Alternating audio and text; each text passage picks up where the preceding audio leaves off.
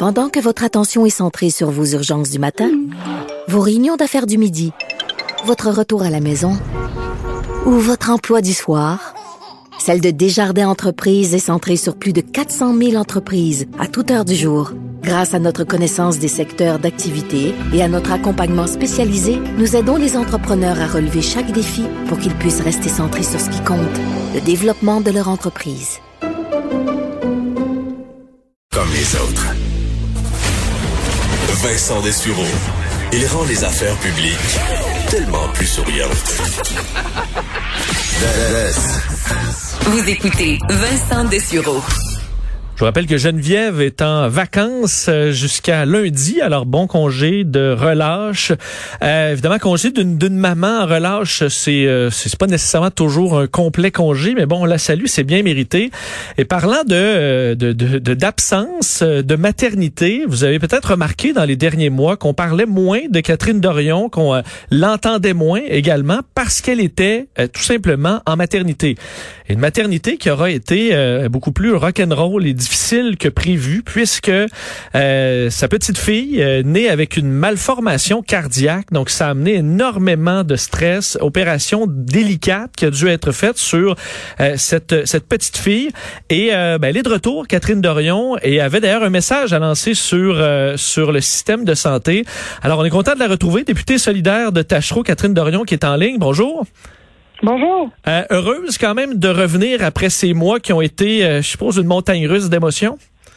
Euh, je n'aurais pris plus, là, mais euh, bon, il y, a, y, a du fun dans ma job quand même. Ben c'est ça. Je, attaquons cette question-là en disant j'en aurais pris plus parce que vous avez pris six mois, mais c'est pas nécessairement parce que vous auriez pas pris davantage. On comprend que vous n'avez pas accès à l'année complète en tant que, que, que, député. Question qui est quand même récurrente à l'Assemblée nationale. Est-ce que vous auriez dû avoir plus? Euh, j'aurais aimé ça. J'avais pour mes deux premières filles, j'avais pris un an, puis l'autre neuf mois. Là. Cette fois-ci, j'ai pris juste six mois. C'est sûr que tu c'est petit, là, petit bébé, là, c'est même pas assis. Euh, elle vient juste de commencer à prendre deux bouchées euh, de, de, de, purée le soir. C'est mini, là.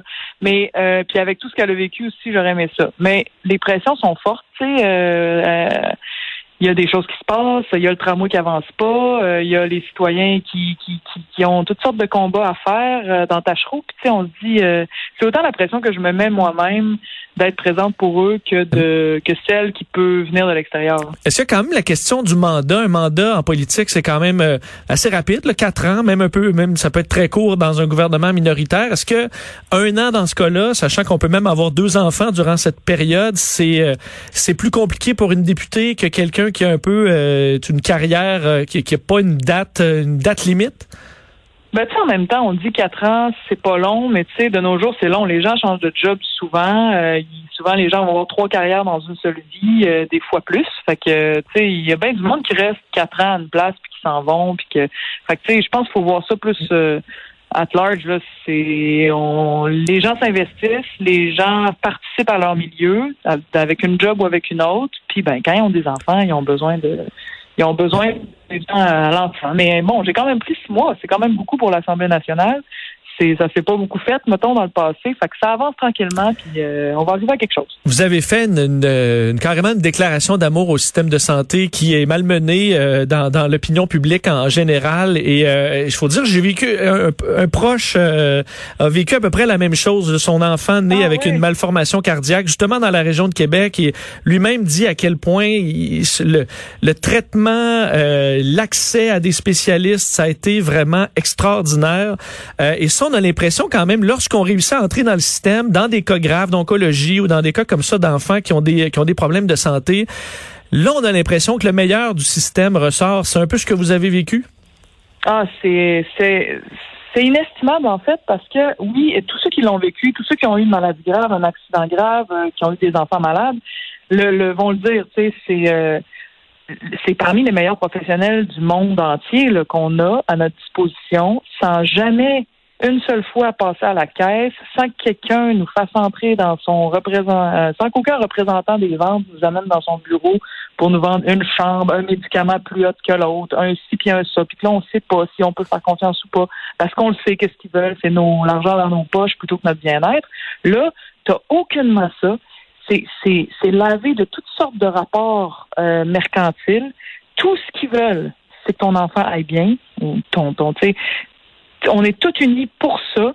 Puis c'est d'une c'est une richesse hallucinante. Je veux dire, quand on pense à d'autres pays dans le monde qui n'ont pas ça, là, ou que ou ils, rentrent quelque part puis ils savent qu'ils vont ressortir avec une facture de 600 000 ou sais, puis je me dis, ce qui est dommage avec toute l'histoire d'avoir de, critiquer puis de dire que notre système de santé c'est de la merde, etc.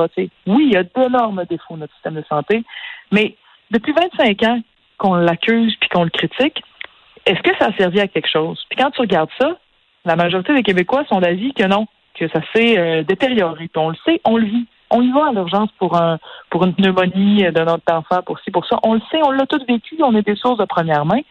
Ça s'est détérioré. Mais pourtant, ça fait 25 ans que les politiciens disent je vais arranger ça, puis je vais arranger ça, puis je vais arranger ça. Il marche pas, ça marche pas le système de santé, puis moi, je vais régler le problème. Mais pourquoi ils ont, ils ont plutôt participé à détériorer le problème? Parce qu'ils ont coupé. Ils ont coupé, coupé, coupé, puis là, ça a été l'austérité, puis là, ça a été euh, on met des infirmières à la retraite, puis là, ça a été bon.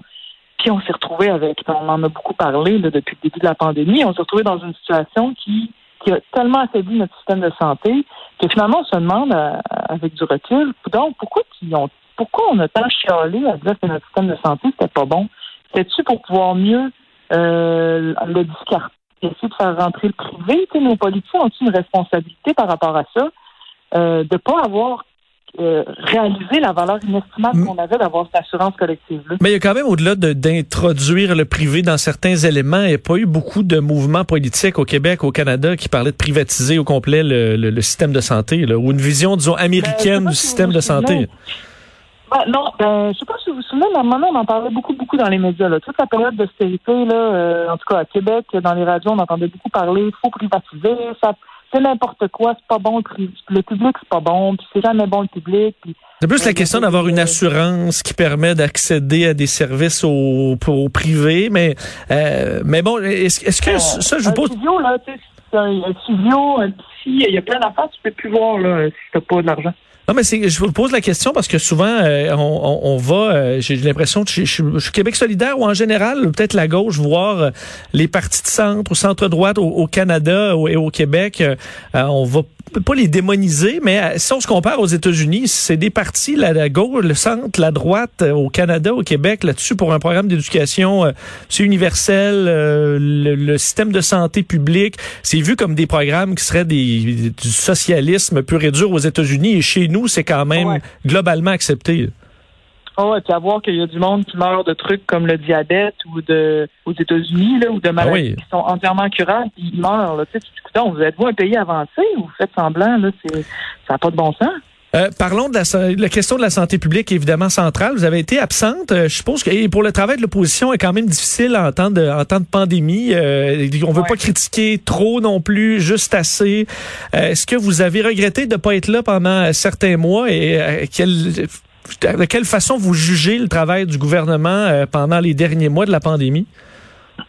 Euh, honnêtement, j'ai été, j'ai fermé ma radio. J'ai plus rien lu, j'ai presque rien fait, sauf à de rares moments là, euh, parce que j'avais besoin de me concentrer sur ce qui se passait, puis je voulais être avec bébé. Mais il y a des affaires que j'ai récemment vues là, que j'ai trouvé assez aberrantes. je trouvais ça vraiment. on peut pas critiquer ce que la santé publique fait, parce que qu'est-ce que tu veux, je veux dire, sur quoi on se base si on se base pas sur la santé publique, là, tu sais, euh, vous puis moi, on n'est pas épidémiologiste, on n'est pas infectiologue, on n'est rien de ça, fait on n'a pas le choix, c'est notre agence. Mais euh, quand le gouvernement prend des décisions qui sont pas par rapport à la santé publique, mais qui sont politiques ou qui sont, on veut, on veut pas se donner de troubles, comme dans le cas de pas ouvrir les salles de spectacle. Tu sais, on sait que la santé publique. Euh, mais donc vous, vous auriez suivi tous les, tous les avis de la santé publique euh, sans. C'est quand même le, peuple va quand même élire le gouvernement. C'est pas le docteur Arruda qui est, qui est, qui est premier ministre, mais vous, vous auriez suivi tous les avis de santé publique à la lettre. Je ne sais pas j'aurais suivi tous les avis de santé publique à l'être, mais le, milieu culturel en ce moment, il est exsangue. Tu sais, ça va vraiment pas bien. Ils sont tous en train de changer de job. Euh, on a du monde qui ont étudié et travaillé pendant 20 ans là, dans un domaine, qui sont des, des experts qui transmettaient leur savoir à des plus jeunes, qui étaient une valeur inestimable. Tu sais, on sait que la culture au Québec, c'est une histoire de cœur. Là, je veux dire, on, on, est attaché à ça. ça on... Bref, là en ce moment, c'est une saignée euh, sans précédent. Fait que dans le cas, dans le cas qui était dans, ce cas précis-là, on aurait dû soit écouter l'avis de la santé publique par rapport à ça, soit être plus inventif là, que juste dire Bon, ben calmez-vous, puis ah, tiens, voici un petit chèque, puis euh, tu sais, euh, prenez Parce que selon vous, les, les salles, je comprends que la santé publique dit, par exemple, pour les restaurants, vous pouvez ouvrir, mais à tel nombre de clients, euh, c'est pas toujours... et dans ce cas-là, oui, il y a la santé publique, mais à côté, on regarde au niveau économique, à dire, ouais, ils vont faire faillite, donc on est mieux de les, de les fermer et de leur donner un plan d'aide. Ça, vous y croyez pas que des salles auraient peut-être tout simplement... seraient morts sans un plan d'aide en rouvrant au dixième, par exemple? Non, ben c'est sûr qu'il y aurait il aurait fallu un plan d'aide avec. Mais tu sais, on dit faut que pour des raisons économiques, les, restos puissent survivre puis tout. Puis moi, ça, je suis amplement d'accord. Le faut là, oui. Mais c'est comme si la culture c'était considéré comme quelque chose qui donnait pas vraiment rien d'essentiel puis qui apportait rien à l'économie. On se disait vu que ça va, vu qu'ils sont pas comme les restos qui rapportent des jobs là, qui sont un peu dépendants des subventions, ça, on va mettre ça sur la glace pour de vrai. Mais quand on regarde, oui, il faut pas qu'on manque d'argent, il faut pas que l'économie se retrouve trop à terre. Mais quand on pense à la santé mentale des gens, là, oui, la santé mentale est affectée par le fait qu'il se passe plus rien, qu'il n'y a plus rien qui s'adresse à l'homme dans la culture, dans la ville, dans ton quotidien, qu'il n'y a plus rien qui euh, réunit les gens sur d'autres choses que le travail, l'argent, puis euh, mettre ton masque, puis rentre chez vous. sais, on a besoin de tout ça pour pas tomber malade, dans une certaine mesure. Le l'art, c'est difficile à, à quantifier, c'est difficile à mesurer l'effet, mais on est capable en ce moment de mesurer l'effet que ça a de ne plus en avoir. Puis on le mesure, là, les gens vont pas bien, tu sais. Puis même si quelqu'un qui dit moi je vais jamais dans, dans les shows, je vais jamais, euh, tu sais, ben tu es entouré de gens, certains vont y aller, vont rapporter des impressions. Tu sais, ça se diffuse dans la société, tout ce que l'art est capable de produire comme nouvelles réflexions, comme, euh, comme émotion, comme partage. Ça se diffuse d'une façon qu'on qu'on peut pas mesurer, puis c'est ça. Là, on mesure ce que ça fait qu'on n'aille plus. Un mot en terminal, temps film, un de vos, euh, de vos gros dossiers qui s'en vient, c'est le tramway. Pour vous, il faut que ça, que ça avance le plus rapidement possible? Ben oui, on a coupé les gros morceaux du tramway pour économiser des, des 200 000 piastres. Euh, excusez-moi, 200, 200 millions. oui, oui, non, c'est pas 200 millions. des 200 millions, tu sais, euh, on perd 100 millions par année là, en avançant pas. Ça fait deux ans. Il y a deux ans déjà, la CAC niaisait en disant, oh, le fédéral, euh, gna, gna, gna, gna, je sais pas si vous vous souvenez, là, il avait fait une petite bataille avec le fédéral. Oui, il a fait une petite bataille avec la ville. Tu sais, je veux dire, c'est quoi le plan, là? C'est quoi le projet, là? Je pense qu'à un moment donné, il faut interpeller euh, Geneviève Guilbeault puis dire, c'est toi la ministre de la, c'est vous la, la ministre de la, de la capitale nationale? Vous avez des responsabilités. Euh, arrêtez de jeter l'argent vers les fenêtres. Mais parlant du quel est le plan, euh, est-ce que là-dessus, il y a une erreur de Régis Labombe qui n'en a pas parlé avant d'être élu? Puis ça, ça colle à ce dossier-là chez les gens de Québec et euh, c'est difficile à, de passer au-dessus de ça pour certains de dire il a été élu puis il nous a parlé de cet immense projet-là tout de suite après. Ben, je vais vous virer ça de bord. La CAQ a été élue en disant oui, on est d'accord pour un projet qui, qui desservait moins les banlieues qu'aujourd'hui. Puis là, là, ils sont plus d'accord avec un projet qui dessert les banlieues en majorité. La majorité du service qui est, qui est ajouté, là, c'est dans les banlieues. Puis les gens des banlieues, ils le veulent. Fait que là, j'ai l'impression qu'ils sont comme dans un moment de tête enflée par les sondages. Puis on se dit beaucoup, tu sais, euh, il y a du monde qui disait après l'élection, ouais, la CAQ, tu sais, ça va être un gouvernement de banlieue. Ben là, je pense qu'on est en train de se rendre compte avec le REM, avec les projets routiers, avec ci puis avec ça, que la CAQ, on dirait que c'est plus un gouvernement de banlieue, on dirait que c'est un gouvernement du 4-5-0. Puis c'est les banlieues de Québec qui sont en train d'en faire les frais. Puis à un moment donné, tu te dis, les gens de Québec, oui, ils votent souvent, surtout euh, à part le centre-ville, ils votent souvent plus à droite, ils votent souvent plus conservateurs. Mais en même temps, les gens de Québec sont très rebelles. Hein. Puis quand, ça, quand l'autorité se met à les faire niaiser puis à les considérer comme plus petits qu'on est, là, ils, ils peuvent se revirer de bord, puis ils peuvent tous se revirer de bord on n'a pas fini de parler de ce dossier du tramway. Catherine Dorion, bon retour et euh, merci d'avoir été avec nous. ça m'a fait plaisir. Au revoir.